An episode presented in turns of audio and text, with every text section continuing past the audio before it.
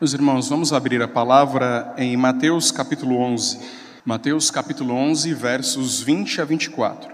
Passou então Jesus a increpar as cidades nas quais ele operara numerosos milagres, pelo fato de não se terem arrependido. Ai de ti, Corazim, ai de ti, Betsaida, porque sentiram em Sidom se tivessem operado se tivessem operado os milagres que em vós se fizeram Há muito que elas se teriam arrependido com pano de saco e cinza. E contudo vos digo: no dia do juízo haverá menos rigor para Tiro e Sidom do que para vós outras. Tu, Cafarnaum, elevar-te-ás porventura até o céu, descerás até o inferno. Porque se em Sodoma se tivessem operado os milagres que em ti se fizeram, teria ela permanecido até ao dia de hoje. Digo-vos, porém, que menos rigor haverá no dia do juízo para com a terra de Sodoma do que para contigo. Vamos orar, meus irmãos. Agradecemos, Senhor, pela tua benignidade ao teu povo, em nos entregar a tua palavra e em nos conceder o privilégio de nos congregarmos e ouvirmos a pregação dela, a tua voz falando ao nosso coração em nos congregar para louvar o teu nome. Portanto, no, nós te pedimos, a Deus, pedimos agora que o Senhor louve, exalte o teu nome falando conosco. Derrama da tua graça abundantemente pelo Espírito Santo em nome de Jesus. Amém.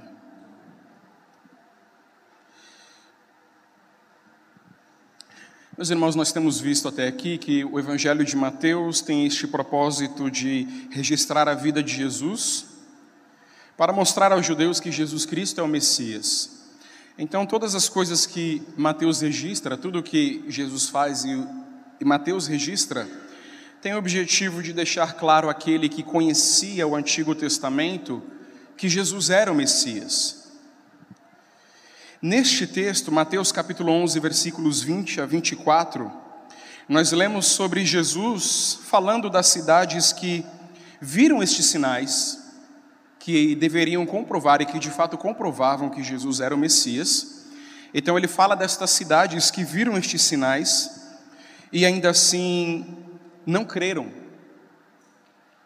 Nós sabemos que aquele que ouve o Evangelho pela pregação da palavra de Deus tem responsabilidade para com o Evangelho. Então, da mesma forma, assim também todos aqueles que viram e ouviram a Jesus tinham essa responsabilidade. No versículo 20, meus irmãos, em nossa primeira divisão do texto, a impenitência das cidades, no versículo 20, a impenitência das cidades, nós lemos que, em relação às cidades que se mostraram impenitentes, nós devemos nos perguntar em que elas se mostraram impenitentes, isto é, em que elas se mostraram sem arrependimento. Em que sentido o Senhor Jesus fala a estas cidades, fala sobre elas, dizendo que elas não haviam demonstrado arrependimento? Isso, meus irmãos, é o que está registrado nos versículos 2 a 6. Mateus capítulo 11, versos 2 a 6. Nós lemos assim: Quando João ouviu no cárcere falar das obras de Cristo, mandou por seus discípulos perguntar-lhe: És tu aquele que estava para vir? Ou havemos de esperar outro? Jesus respondendo disse-lhe: Ide anunciar a João que estáis ouvindo e vendo: os cegos vêm, os coxos andam, os leprosos são purificados, os surdos ouvem, os mortos são ressuscitados e aos pobres está sendo pregado o evangelho. Bem-aventurado aquele que não achar em mim motivo de tropeço. És tu aquele que nós devemos, que nós esperamos ou nós devemos ainda esperar por outro? Jesus responde: Respondam, digam a João que vocês têm visto. Que os doentes são curados, os cegos agora veem, os surdos agora ouvem. Estes sinais então provam que Jesus era o Messias. O que deveria convencer João Batista de que Jesus era o Filho de Deus, deveria convencer também estas cidades, deveria ser o suficiente para convencê-las. A palavra, meus irmãos, penitência, esta palavra penitência ou impenitência pode nos trazer alguma confusão. Isso por conta do nosso contexto, da nossa cultura católico-romana aqui no Brasil. O catecismo da Igreja Católica, o catecismo da Igreja Católica afirma que penitência, sendo a confissão dos pecados perante o sacerdote, é um elemento essencial deste sacramento. A confissão, de, a confissão dos pecados perante o sacerdote é um elemento essencial deste sacramento de penitência. Então, o ato de você é o que eles chamam de confissão auricular. O ato de você confessar os seus pecados é, é uma prática da penitência, uma prática de penitência. O Catecismo da Igreja Católica também chama penitência de sacramento do perdão, porque pela absolvição sacramental do sacerdote, Deus concede ao penitente o perdão e a paz. O sacramento do perdão, pela absolvição sacramental do sacerdote, é, Deus, através deste sacramento, Deus concede ao penitente perdão e paz. Então, a Igreja Católica quer que nós entendamos penitência como uma absolvição sacramental do sacerdote. Então vejam, por que que toda vez que nós nos reunimos para cultuar ao Senhor, o nosso pastor, o pastor sempre diz que é Deus quem nos perdoa, então nós lemos um texto da Escritura, porque de fato é Deus quem nos perdoa. Nós não temos poder para perdoar os pecados das pessoas. Nós perdoamos sim os pecados que são cometidos contra nós. E então nós perdoamos aquele ofensor, nós perdoamos o ofensor, e nesse sentido, pedimos perdão para a pessoa a quem ofendemos, mas de maneira alguma isso quer dizer que os nossos pecados estão perdoados diante de Deus, porque é Deus quem nos perdoa os pecados. E não e não existe uma absolvição sacramental do sacerdote. É verdade, meus irmãos, que o catecismo da Igreja Católica também fala de penitência interior mas confunde ações externas com a penitência em si, ou seja, o confessar pecado perante um sacerdote é se arrepender. Eles confundem uma coisa com a outra. A penitência interior, o arrependimento interior com atos externos. Eles confundem uma coisa com a outra. A Bíblia, meus irmãos, nos ensina que não existe tal confusão entre atos externos e atos internos. O arrependimento de fato é interior e é isso que significa penitência, o ato de você se arrepender. E a Bíblia diz que isto é um ato que acontece no nosso coração. Vem do nosso interior, é uma mudança de mente, é uma mudança da nossa mente. Os frutos dignos de arrependimento não podem ser confundidos com o arrependimento em si. Nós nos arrependemos e então agimos de acordo, e é esse o significado de arrependimento. O Senhor Jesus nos diz que, aliás, João Batista nos diz que nós devemos produzir frutos de arrependimento. Ora, mas ninguém produz fruto de arrependimento sem que antes tenha se arrependido em seu coração. Então alguém poderia maquiar algum ato de arrependimento, algum suposto fruto de arrependimento, sem que de fato tenha se arrependido. Alguém que está demonstrando frutos de arrependimento sinceros, esse de fato se arrependeu em seu coração dos seus pecados. Mas estas cidades, meus irmãos, estas cidades sobre as quais nós lemos, não se arrependeram não se arrependeram com o testemunho de João, nem com a pregação de Jesus Cristo. Nos versículos 21 a 22, nós lemos sobre Corazim e Betsaida não se arrependem. Essa é a segunda divisão do nosso texto. Corazim e Betsaida não se arrependem. Ai de ti, Corazim, ai de ti, Corazim, ai de ti, Betsaida, porque sentiram em Sidom se tivessem operado os milagres que em vós se fizeram, há muito que elas se teriam arrependido com pano de saco e cinza.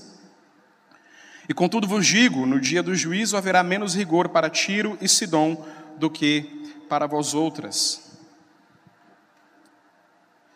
Elas não se arrependeram, meus irmãos, e nós lemos que, a despeito de tudo o que aconteceu nestas cidades, elas não se arrependeram, elas não creram.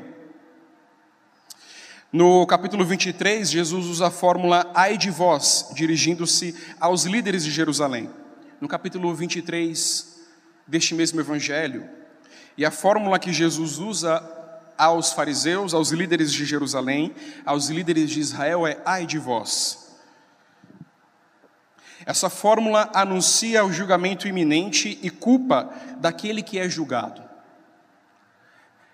Essa fórmula ai de ti, ai de vós é uma é uma fórmula que expressa condenação daquele da parte daquele que ouve. Reparem então que no versículo 20 Jesus passa a increpar as cidades e agora no versículo 21 ele emite um julgamento.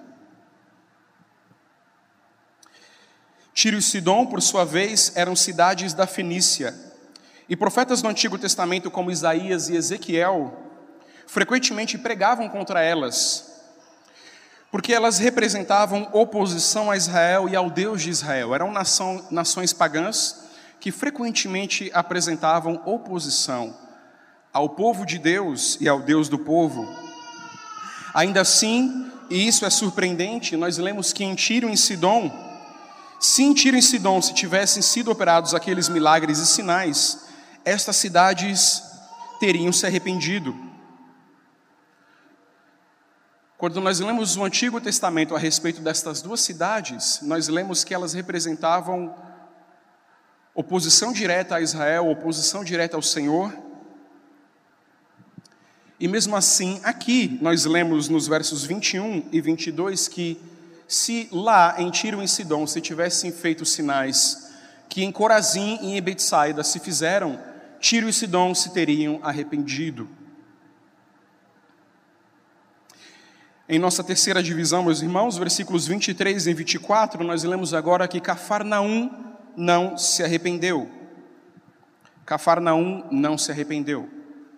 Como nós já lemos, nós vimos que o povo de Cafarnaum viu grande luz. O povo de Cafarnaum viu grande luz.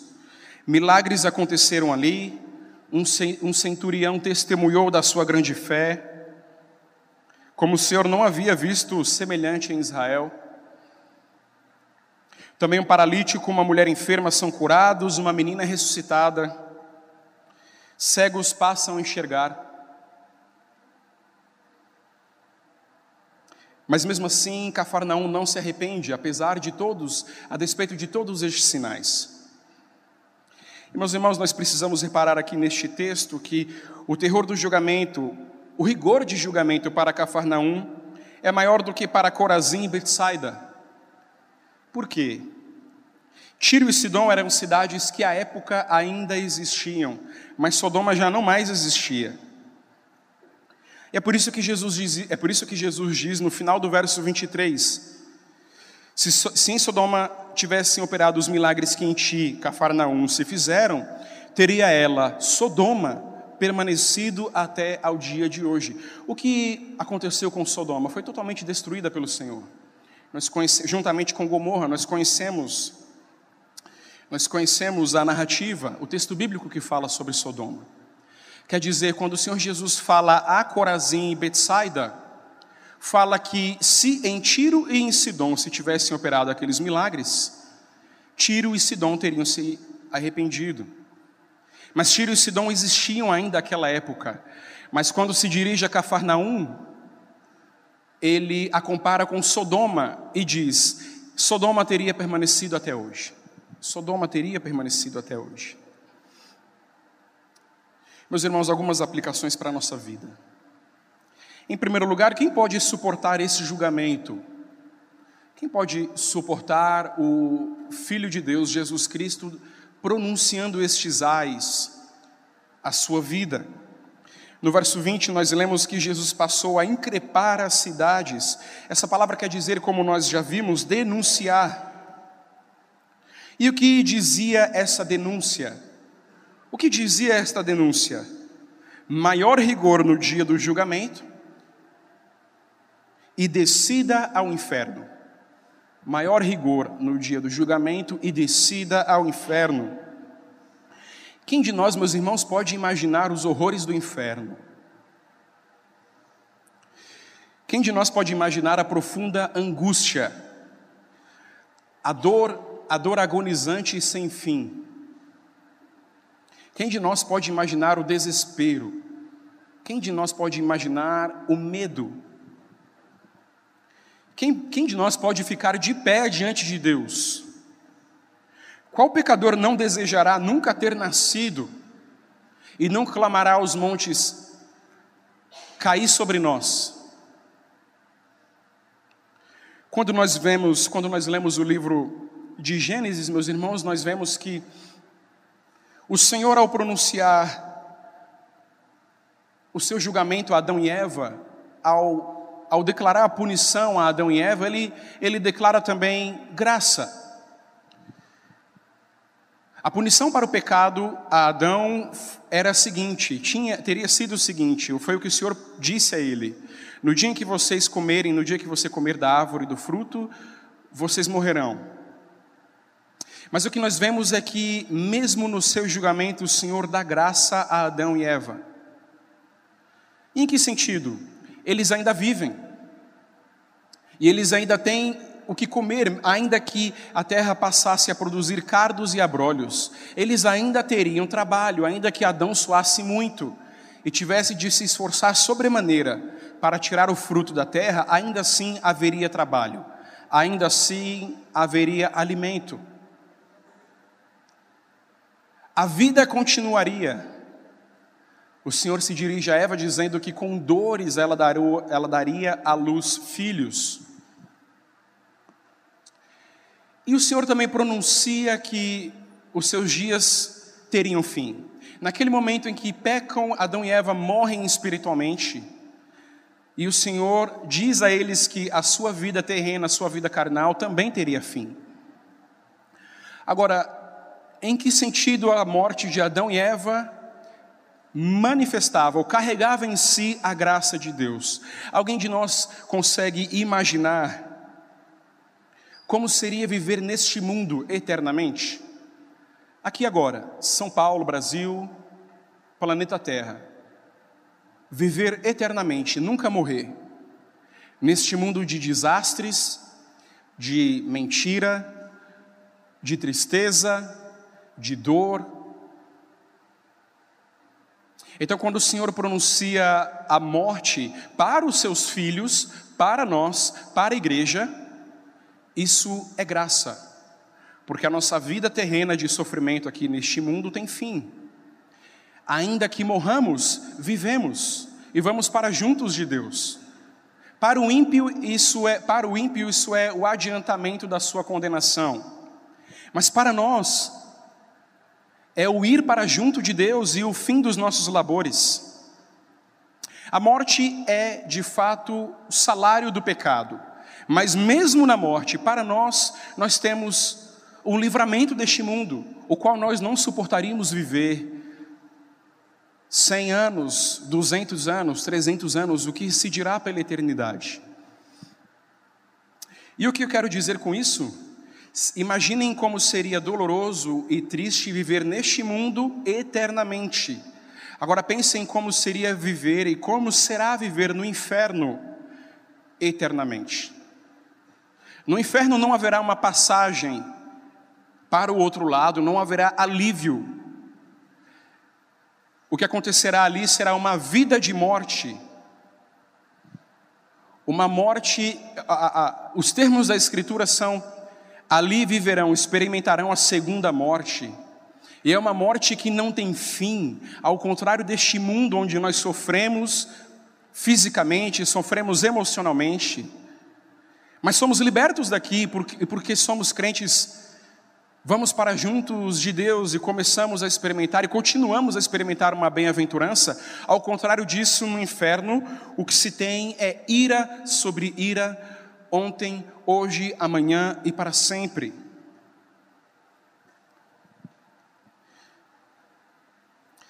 O inferno, meus irmãos, é a morte elevada à sua última potência, a sua última potência. E não houve ninguém na Escritura que falou mais sobre o inferno do que Jesus Cristo. E nós devemos pensar sobre o inferno. Nós devemos pensar sobre o inferno, sobre os horrores dali. E nos lembrarmos que em Cristo somente, em Cristo somente nós somos libertos deste rigor do dia do juízo. Nós somos libertos desta descida ao inferno. Em Cristo somente nós somos livres da ira de Deus, porque ele experimentou estes horrores. Ele experimentou os horrores de levar sobre os seus ombros a ira de Deus. Cristo levou o horror que nós deveríamos carregar eternamente sobre si, da ira de Deus sobre nós. Nós somos libertos da ira de Deus através de Cristo e somos direcionados agora ao seu amor em vida de bem-aventurança eterna. Cristo, Cristo somente. Jesus Cristo. Se nós pensamos sobre a realidade horrível e inimaginável do inferno, e nós lemos sobre o Evangelho, o que quer dizer Evangelho? Evangelho quer dizer boas novas, eu tenho boas notícias para você. Alguém levou a sua culpa que te levaria a este lugar, que, que estava te levando a este lugar sobre si, e agora você foi liberto desta culpa. Se você crer nele, você é livre desta culpa, e você não sofrerá a ira de Deus sobre você porque Jesus Cristo sofreu no seu lugar, se nós consideramos a realidade do inferno e a realidade benevolente, graciosa do Evangelho, nós devemos considerar sobre, devemos pensar sobre o arrependimento. O pecado destas cidades, Corazim, Betsaida, Cafarnaum, foi a impenitência, o não arrependimento. Então nós devemos pensar sobre o que é o arrependimento.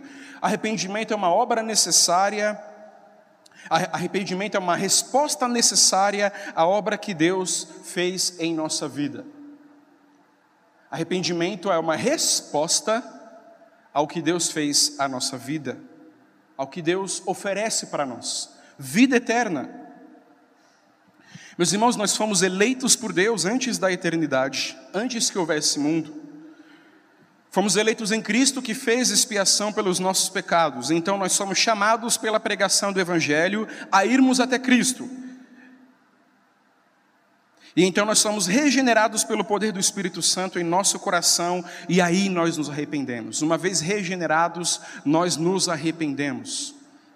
Nós devemos responder positivamente, nós temos a obrigação diante do Senhor de respondermos positivamente a esta obra, ao Evangelho. Nós devemos nos arrepender. Meus irmãos, o arrependimento é um bom amigo na vida do cristão. O arrependimento é um bom amigo na vida do cristão. Nós nos arrependemos sempre ou deveríamos nos arrepender sempre. Se você é cristão, você está sempre se arrependendo. O arrependimento não é algo que você fez em um momento pontual da sua vida e nunca mais. Você está sempre se arrependendo, sempre sendo moldado por Deus à luz da palavra, no poder do Espírito, pela graça de Jesus Cristo. Sempre se arrependimento, você está sempre se arrependendo. O arrependimento é o seu grande amigo sempre lançando mão do arrependimento, sempre lançando mão, sempre, sempre. Quando nós nos arrependemos, nos entristecendo pelos nossos pecados, podemos saber que o nosso coração foi de fato tocado pelo Evangelho. Se nós nos arrependemos porque pecamos contra o Senhor, porque vimos o que Ele fez em nossa vida, e ao contrário destas cidades nós sentimos o peso do Evangelho sobre nós e nós nos arrependemos, nós sabemos que fomos tocados em nosso coração pelo Evangelho. O que nós costumávamos fazer e não nos tra... o que nós costumávamos fazer agora nos traz uh, entristecimento, nos traz tristeza, machuca o nosso coração. Aquilo que nós fazíamos, porque nós sabemos que ofende a lei de Deus, o querer do Senhor. Meus irmãos, sempre que nós pensamos sobre alguns imperativos da Bíblia, nós tendemos a pensar, tendemos a pensar nestes imperativos como negativos ou como tiradores de alegria da nossa vida. Por exemplo, quando a, a Escritura nos ordena a amar ao Senhor e não a outros deuses, o que o, o seu coração, o que a sua carne, o que o mundo e o diabo te dizem é: poxa, se eu amasse outro Deus agora, o dinheiro, o prazer, a falsidade, o que quer que seja, a mentira, eu teria mais alegria do que se eu amasse ao Senhor. Eu teria mais alegria, eu seria mais satisfeito. Isso é mentira. Mas isso é mentira. Quando nós lemos a ordenança bíblica, quando estas cidades deixaram de se arrepender, elas não estavam obtendo alegria, mas tristeza. Quando nós lemos os imperativos da Bíblia para nos arrependermos, isto é para o nosso bem. E ainda que produza tristeza, como o apóstolo Paulo diz, ainda que produza tristeza, é uma tristeza para a vida, que gera a vida e não a morte. Não é uma tristeza que nos traz desespero. Aliás, essa é diferença entre, uma das diferenças entre arrependimento e remorso. Remorso traz desespero. Você entra em desespero pelo que fez e faz e toma ações desesperadas. O arrependimento não te traz desespero, te traz uma tristeza sim, mas uma tristeza que gera alegria, que gera vida. Portanto, o arrependimento não é para o nosso mal, o arrependimento é para o nosso bem. Quando nós lemos Mateus capítulo 4, versos 16 e 17, especificamente o 16, nós lemos que o Senhor Jesus, quando fala ali em Cafarnaum, diz que o povo que vivia, que já, eh, o povo que estava em trevas, viu grande luz. Percebam como ele fala da realidade, o povo que estava em trevas viu grande luz e não o povo que estava na grande luz viu as trevas. Como se agora Jesus estivesse trazendo uma palavra carrancuda de desprazer, de não alegria. Então, o povo estava em trevas, nós estávamos em trevas e agora vimos a luz é para a nossa alegria, é para, é para, nossa, é para o nosso bem.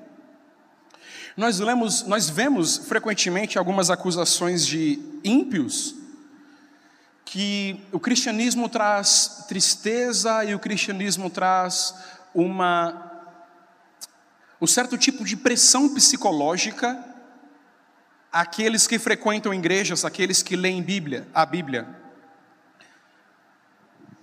Então, se você frequenta uma igreja, se você é cristão, para muitas pessoas, isso, você está debaixo de um jugo psicológico e de um jugo que te traz pressão realmente, que te traz um certo tipo de paranoia ou qualquer, ou qualquer coisa desse tipo. Mas, meus irmãos, mais uma vez, isso é mentira. Porque nós sabemos que é justamente o contrário. Nós já estávamos com essa pressão sobre a nossa vida com essa pressão na nossa mente e no nosso coração. Antes de conhecermos o Evangelho, nós já nos sentíamos pesados, nós não sabíamos o que era isso. Nós já nos sentimos tristes, deprimidos, abatidos, e nada nos trazia alegria. Os amigos, o sexo, o dinheiro, a música, as drogas, nada nos trazia satisfação e alívio dessa pressão. O que essas pessoas dizem então é mentira, e na verdade o oposto é que é verdade. Nós já nos sentíamos assim, pressionados, abatidos, deprimidos espiritualmente. O cristianismo nos trouxe alívio. O arrependimento e o perdão, que, o arrependimento que nós, pela graça de Deus, nós nos arrependemos dos nossos pecados e que nos trouxe perdão, isso sim nos trouxe alívio, e não agora nós estamos pesados ou pressionados ou, ou paranoicos, nós éramos assim. Do contrário, seria falsa a escritura, Romanos capítulo 5, verso 1. Justificados, pois, mediante a fé, temos paz com Deus. Mediante Jesus Cristo, temos paz com Deus. Nós não tínhamos esta paz com Deus, estas cidades, porque não se arrependeram, não tinham paz com Deus. Mas o arrependimento nos trouxe a paz, o perdão de Deus nos trouxe a paz. Meus irmãos, em terceiro lugar, o pecador sem Cristo é condenado pela lei de Deus e não é absolvido pelo pecado do próximo.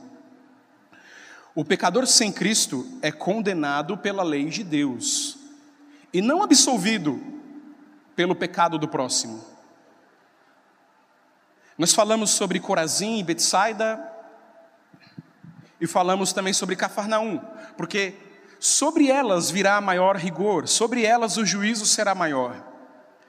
Mas meus irmãos, porque Corazim, Betsaida e Cafarnaum experimentarão maior juízo da parte do Senhor, isso não quer dizer que Tiro e Sidom e Sodoma estão livres deste mesmo juízo. Então, talvez o seu coração, talvez o mundo esteja pregando um falso evangelho para você. Você não é tão mal assim. Ah, cara, você não é tão ruim assim. Você conhece os seus amigos, você sabe o que eles fazem. Você conhece os seus familiares, os seus parentes, você sabe como eles são ruins? Eles sim. Poxa, eles sim. Olha na televisão o que as pessoas fazem, e matam, e roubam, e, e mentem, etc. Você não é tão ruim, não se preocupe. Mas eu digo a você que, tam, que sem Cristo, tanto este quanto você obterão do juízo de Deus, da condenação do Senhor se permanecerem sem Cristo, porque outro é mais pecador do que você, e muito interessantemente, este juízo não te cabe. Não cabe a você dizer que o outro é mais pecador do que você. Mas porque ele é mais pecador do que você, isso não te exime das suas culpas diante do Senhor. Meus irmãos, em última instância, nenhum pecado é perdoado. Nenhum pecado é perdoado. Ou o homem passará a sua eternidade no inferno, ou Jesus Cristo levou sobre si a culpa do seu pecado. O nosso pecado não foi perdoado, Jesus Cristo pagou por ele. Neste sentido, no sentido último, Jesus pagou pelo nosso pecado. E então Deus nos perdoa, mas Cristo levou sobre si os nossos pecados. Foi preciso que ele fizesse isso. E ninguém vai chegar diante do Senhor e dizer: Olha, Senhor, eu posso até ter sido pecador, mas Corazim e Betsaida e Cafarnaum pecaram mais do que eu. Em último lugar, meus irmãos, nós moramos em uma cidade impenitente. Nós moramos em uma cidade impenitente. Nós moramos em Corazim, nós moramos em Betsaida, moramos em Cafarnaum. Nós permanecemos numa nação idólatra. O Brasil ainda é um país idólatra. E vejam, não importa uma certa palavra positiva, um certo, uma certa confissão positiva, quando acontece alguma tragédia, alguma coisa horrorosa, as pessoas dizem: o Brasil é do Senhor, e não é. O Brasil não é do Senhor no sentido de que o Brasil não honra o Senhor, no sentido de que nós vivemos num país idólatra. Nós vivemos num país, numa cidade impenitente, o nosso lugar, a nossa vizinhança Aqui onde nós moramos abundam seitas, religiões de matizes ocultistas, animistas, místicas. Nós acabamos de passar pelo período do carnaval e é interessante, parece que a cada carnaval a impiedade, a luxúria, a maldade é maior. A cada carnaval vai se enchendo a medida da iniquidade. E há também, e ainda que nós passamos pelo carnaval e há quem ofereça a quaresma, convenientemente que começa após o carnaval. Você curtiu o carnaval? Pulou o carnaval, aproveitou a folia, a loucura da festa, da bebida, do sexo livre, das drogas? Agora começa a quaresma. Faça jejum aí do seu chocolate que está tudo bem. Venha à missa. Nós chamamos isso de quaresma, 40 dias de purificação.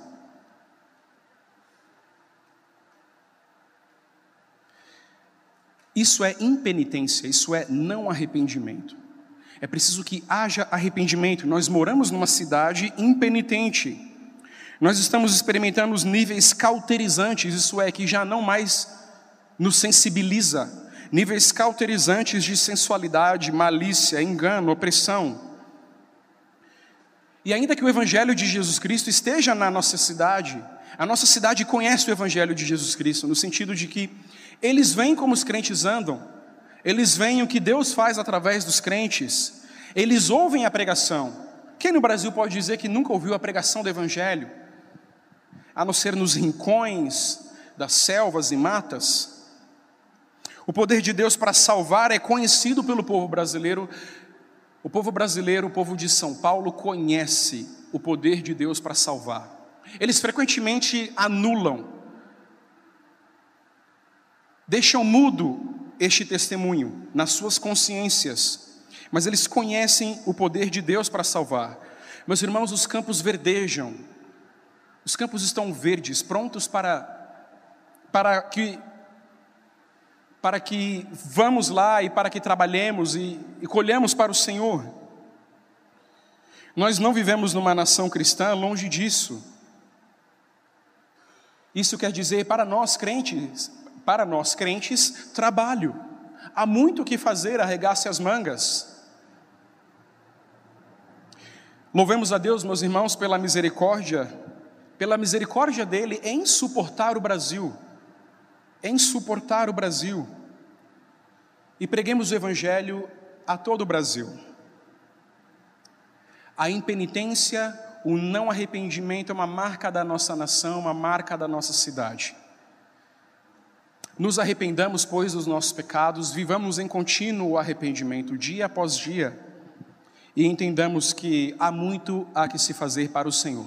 No nome dele, amém.